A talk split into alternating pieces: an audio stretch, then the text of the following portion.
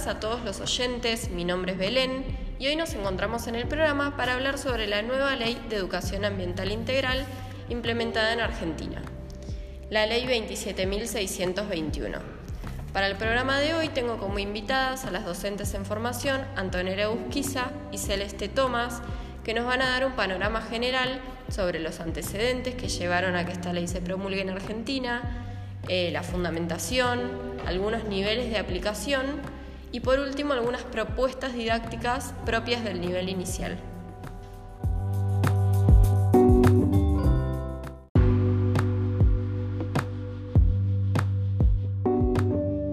Bueno, Anto, buenas tardes, cuando quieras. Hola, ¿qué tal? Belén, oyentes del otro lado, muchas gracias por esta invitación. Me parece sumamente importante poder hablar de la Ley de Educación Ambiental. En primer lugar, debemos de tener en cuenta la definición que se le da a la educación ambiental a través de esta ley. Es una propuesta integral que busca generar en la ciudadanía valores, comportamientos y actitudes que ayuden a mitigar a los daños medioambientales. Ahora, si bien yo voy a empezar a hablar de los antecedentes de la ley, ¿sí? Bien, primero nos vamos a eh, remitir la utilización del término de educación ambiental que fue por primera vez en el año 1972 en Estocolmo, durante la realización de la Conferencia Internacional sobre el Medio Ambiente y desde entonces se le ha concedido la preponderancia para generar los cambios mediante la adquisición de conocimientos, actitudes y valores que permitían enfrentar seriamente la crisis ambiental del mundo con miras a alcanzar una mejor calidad de vida para las actuales y futuras generaciones.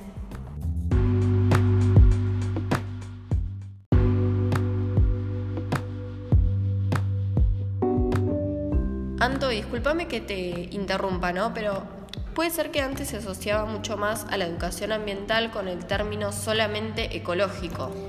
Es verdad, Belén en un principio se habló de la educación ecológica y de movimientos conservacionistas. Luego aparecieron los movimientos con enfoques naturalistas, ecologistas y actualmente desarrollo sostenible, mediante el cual se establece una relación básica e indisoluble entre el desarrollo, medio ambiente y sociedad.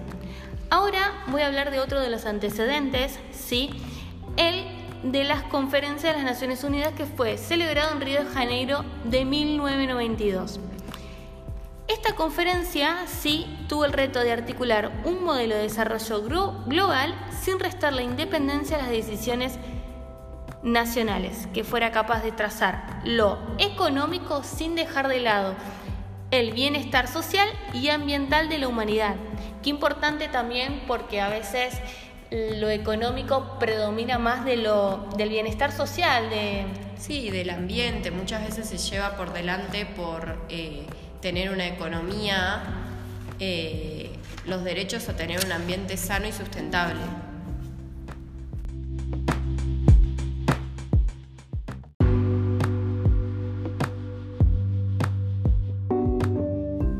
Sí, tal cual, coincido totalmente. Voy a hablar de otro antecedente, ¿sí? Uno de los antecedentes de esta ley fue la ley Yolanda, ley 27.592, promulgada el 17 de noviembre del 2020, que tenía como objetivo garantizar la formación integral en ambiente con perspectiva de desarrollo sostenible y con especial énfasis, que importante esto, en cambio climático, para todas las personas que desempeñen en la función pública estableciendo para las mismas la obligación de participar en acciones de capacitación sobre la temática. Y tengo una consulta, ¿es verdad que el nombre es un homenaje a Yolanda Ortiz? Es verdad, fue la primera secretaria de Recursos Naturales y Ambiente Humano en Argentina de América Latina, designada durante el gobierno de Juan Domingo Perón en el año 1973.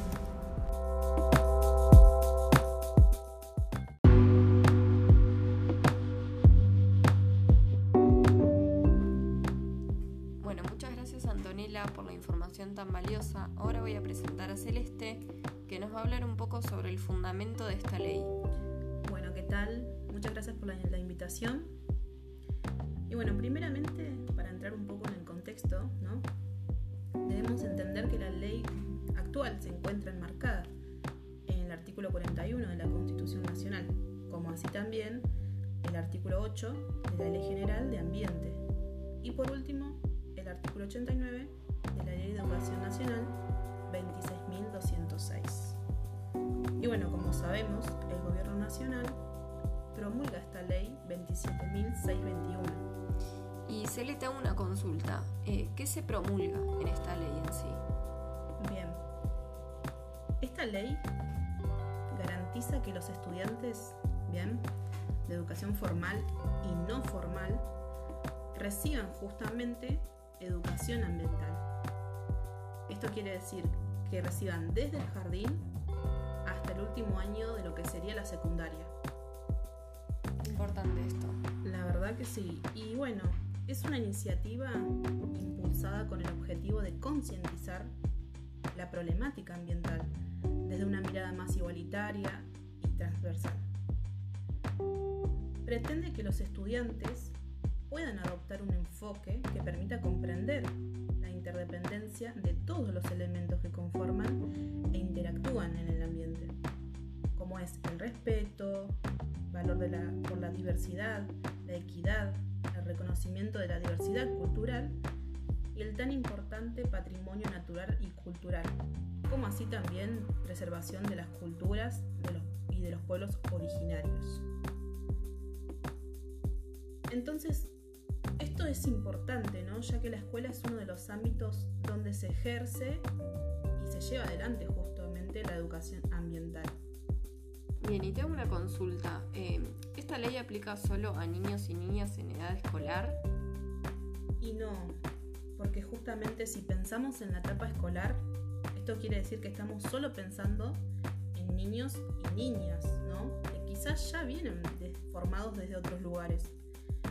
Pero debemos también darle importancia a trabajar con adultos, adultos mayores, con profesiones desde el ámbito académico.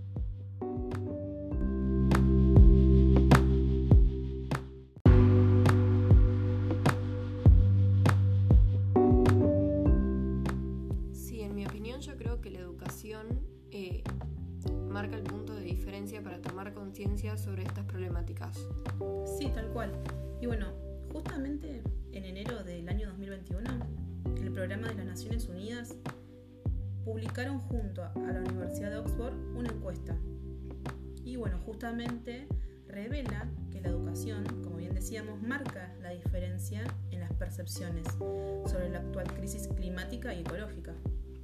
¿Y podrías hablarme un poco sobre cuáles son puntualmente esas crisis de las cuales hablamos? Bueno, una de, las tantas, ¿no? Podría decir como por ejemplo la pesca ilegal, la contaminación de ríos y mares, la pérdida de biodiversidad, entre otras. Son problemáticas que persisten y se profundizan. Entonces, para responder a estos desafíos y promover la construcción de sociedades más justas, equitativas, y sustentables, es necesario un cambio cultural. Y la educación ambiental parece ser el motor que impulsa esa transformación.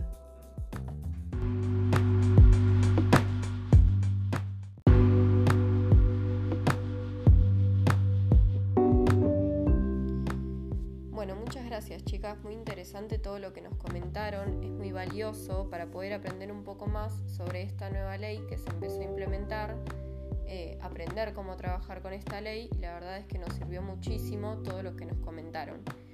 Pero hay algo que también me gustaría agregar que es bastante importante, que son los niveles a los cuales se puede aplicar esta nueva ley de educación integral eh, ambiental, que son el nivel superior, el nivel secundario, primario e inicial. Como sabemos, nos encontramos en un país en el cual el eje de educación ambiental se convirtió en un eje transversal dentro de la educación eh, obligatoria. Por eso mismo es que el desafío del nivel universitario actualmente es eh, trabajar desde un enfoque interdisciplinar, pudiendo utilizar como eje transversal eh, la educación ambiental, valer a las universidades de herramientas para que puedan exponer esta ley.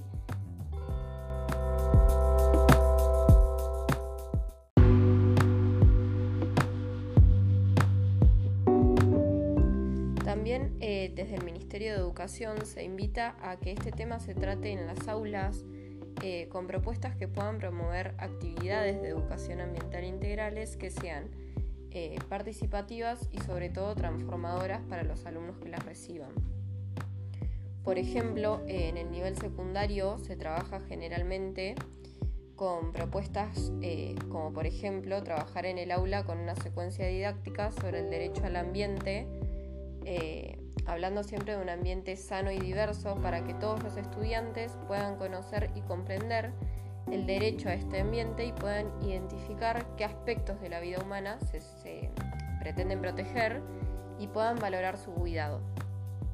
Bueno, un ejemplo que podría darles para explicar un poco cómo se trabaja en el nivel primario podría ser trabajar con las problemáticas ambientales y la acción colectiva, podría utilizarse, se me ocurre, el Día Mundial del Ambiente, que es una buena oportunidad para abordar problemáticas ambientales, eh, también para indagar en los actores sociales que intervienen en las transformaciones del ambiente, que lo afectan, como sabemos, de manera desigual y diferenciada a los territorios y a las personas. Lo que creo que se esperaría de esta actividad o la razón por la cual se daría sería que los y las estudiantes puedan reconocer problemáticas ambientales y el valor de organizarse para responder ante estas situaciones.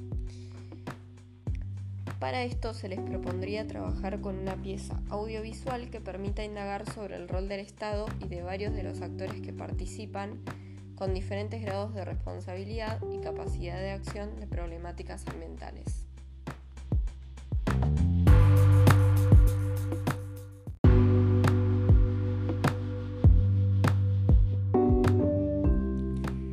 propuesta para el nivel inicial me gustaría empezar em, diciendo que los niños y niñas del nivel inicial se deberían formar con una mayor conciencia por respetar el mundo que los rodea gracias a esta ley.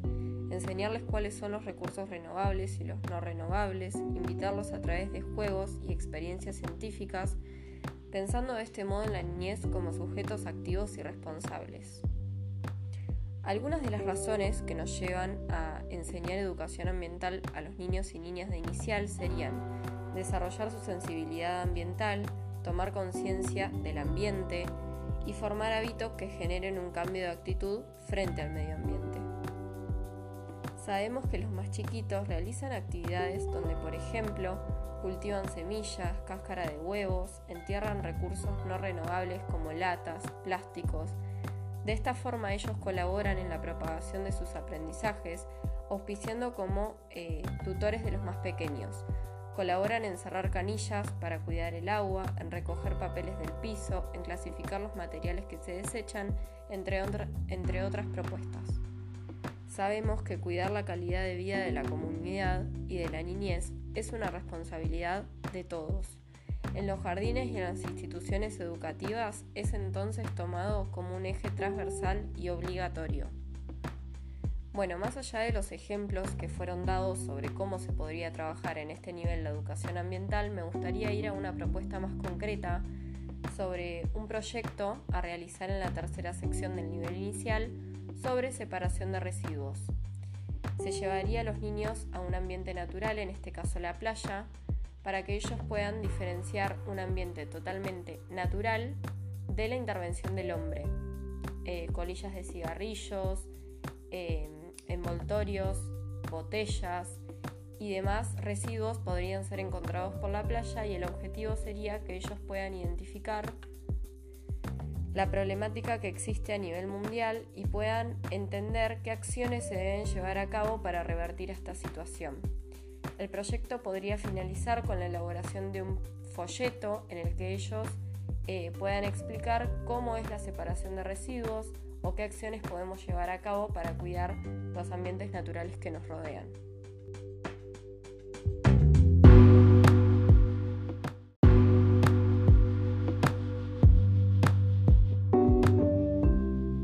Bueno, de esta manera finalizamos el programa de hoy. Muchas gracias a mis compañeras Antonella y Celeste por haber asistido. Espero que nos volvamos a encontrar en un próximo episodio.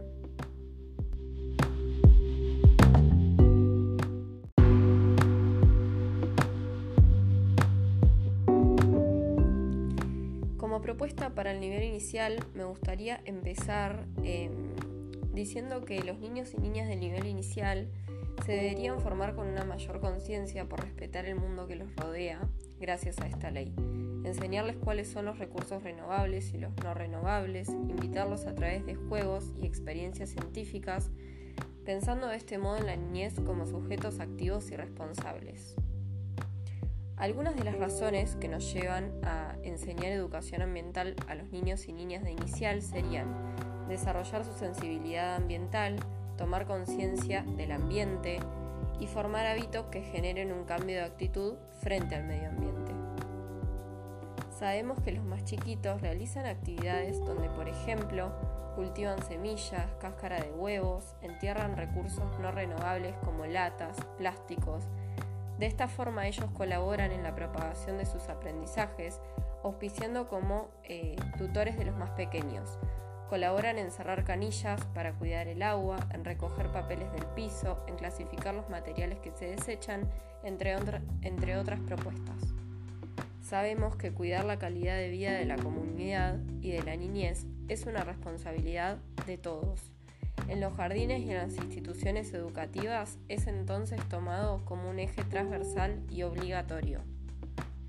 Bueno, más allá de los ejemplos que fueron dados sobre cómo se podría trabajar en este nivel la educación ambiental, me gustaría ir a una propuesta más concreta sobre un proyecto a realizar en la tercera sección del nivel inicial sobre separación de residuos. Se llevaría a los niños a un ambiente natural, en este caso la playa, para que ellos puedan diferenciar un ambiente totalmente natural de la intervención del hombre. Eh, colillas de cigarrillos, eh, envoltorios, botellas y demás residuos podrían ser encontrados por la playa y el objetivo sería que ellos puedan identificar la problemática que existe a nivel mundial y puedan entender qué acciones se deben llevar a cabo para revertir esta situación. El proyecto podría finalizar con la elaboración de un folleto en el que ellos eh, puedan explicar cómo es la separación de residuos o qué acciones podemos llevar a cabo para cuidar los ambientes naturales que nos rodean.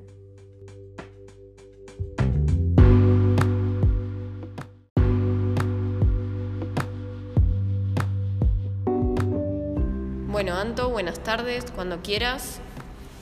Hola, ¿qué tal? Belén, oyentes del otro lado, muchas gracias por esta invitación. Me parece sumamente importante poder hablar de la ley de educación ambiental. En primer lugar, debemos tener en cuenta la definición que se le da a la educación ambiental a través de esta ley. Es una propuesta integral que busca generar en la ciudadanía valores, comportamientos y actitudes que ayuden a mitigar a los daños medioambientales. Ahora, si bien yo voy a empezar a hablar de los antecedentes de la ley, ¿sí?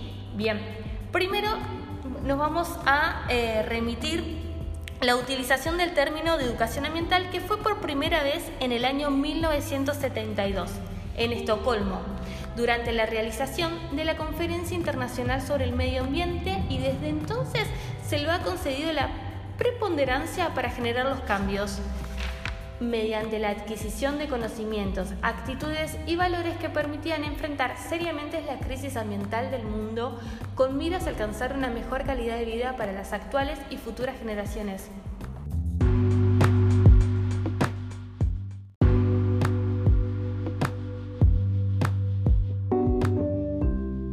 Bueno, de esta manera finalizamos el programa de hoy. Muchas gracias a mis compañeras Antonella y Celeste por haber asistido.